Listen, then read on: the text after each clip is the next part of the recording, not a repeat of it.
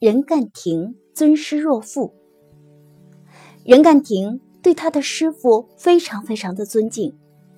他的师傅卢兰芳先生是宜兴有名的书画家、陶刻家，经常到宜兴蜀山上元一带彩绘陶刻，对颜色的搭配也非常的讲究。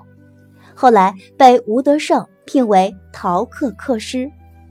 他还经常在上海一带绘画戏剧的布景，并且被上海的永安公司聘为专职画师。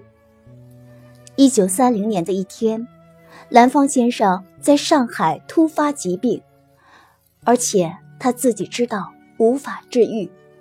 按照宜兴当地的习俗，人不能死在户外，更不能死在外地。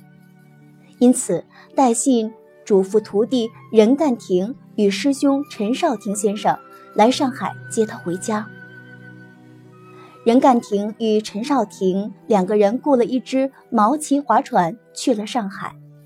接回病人，原想在病人临终前能够赶回家，可是万万没有想到，在途中师傅就已经断气了。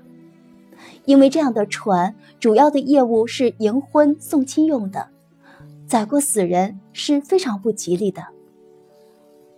二人商量之后，只好顺情演戏，仍然把死人当作病人，一会儿煎药送水。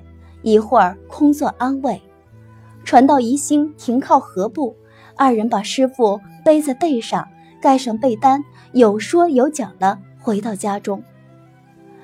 等与床户结完账，送其离去后，才流露真情，嚎啕大哭。这样的情景，不是只有孝子才能做到的吗？可是，又有谁说只有孝子？才能做到呢。